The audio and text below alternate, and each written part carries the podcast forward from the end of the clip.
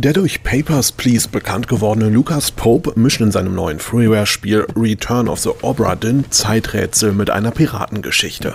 Der Spieler untersucht in diesem sehr coolen schwarz-weiß gerenderten 3D-Adventure ein verlassenes Piratenschiff, auf dem Skelette herumliegen. Mittels einer Zeitkapsel kann er sich bei jedem Fund ansehen, was damals geschah, bis er das Geheimnis um das Schiff gelüftet hat. Nach dem Erfolg ihrer ersten Miniserie setzt The Game Kitchen ihr Spiel The Last Door nun mit der Staffel 2 fort.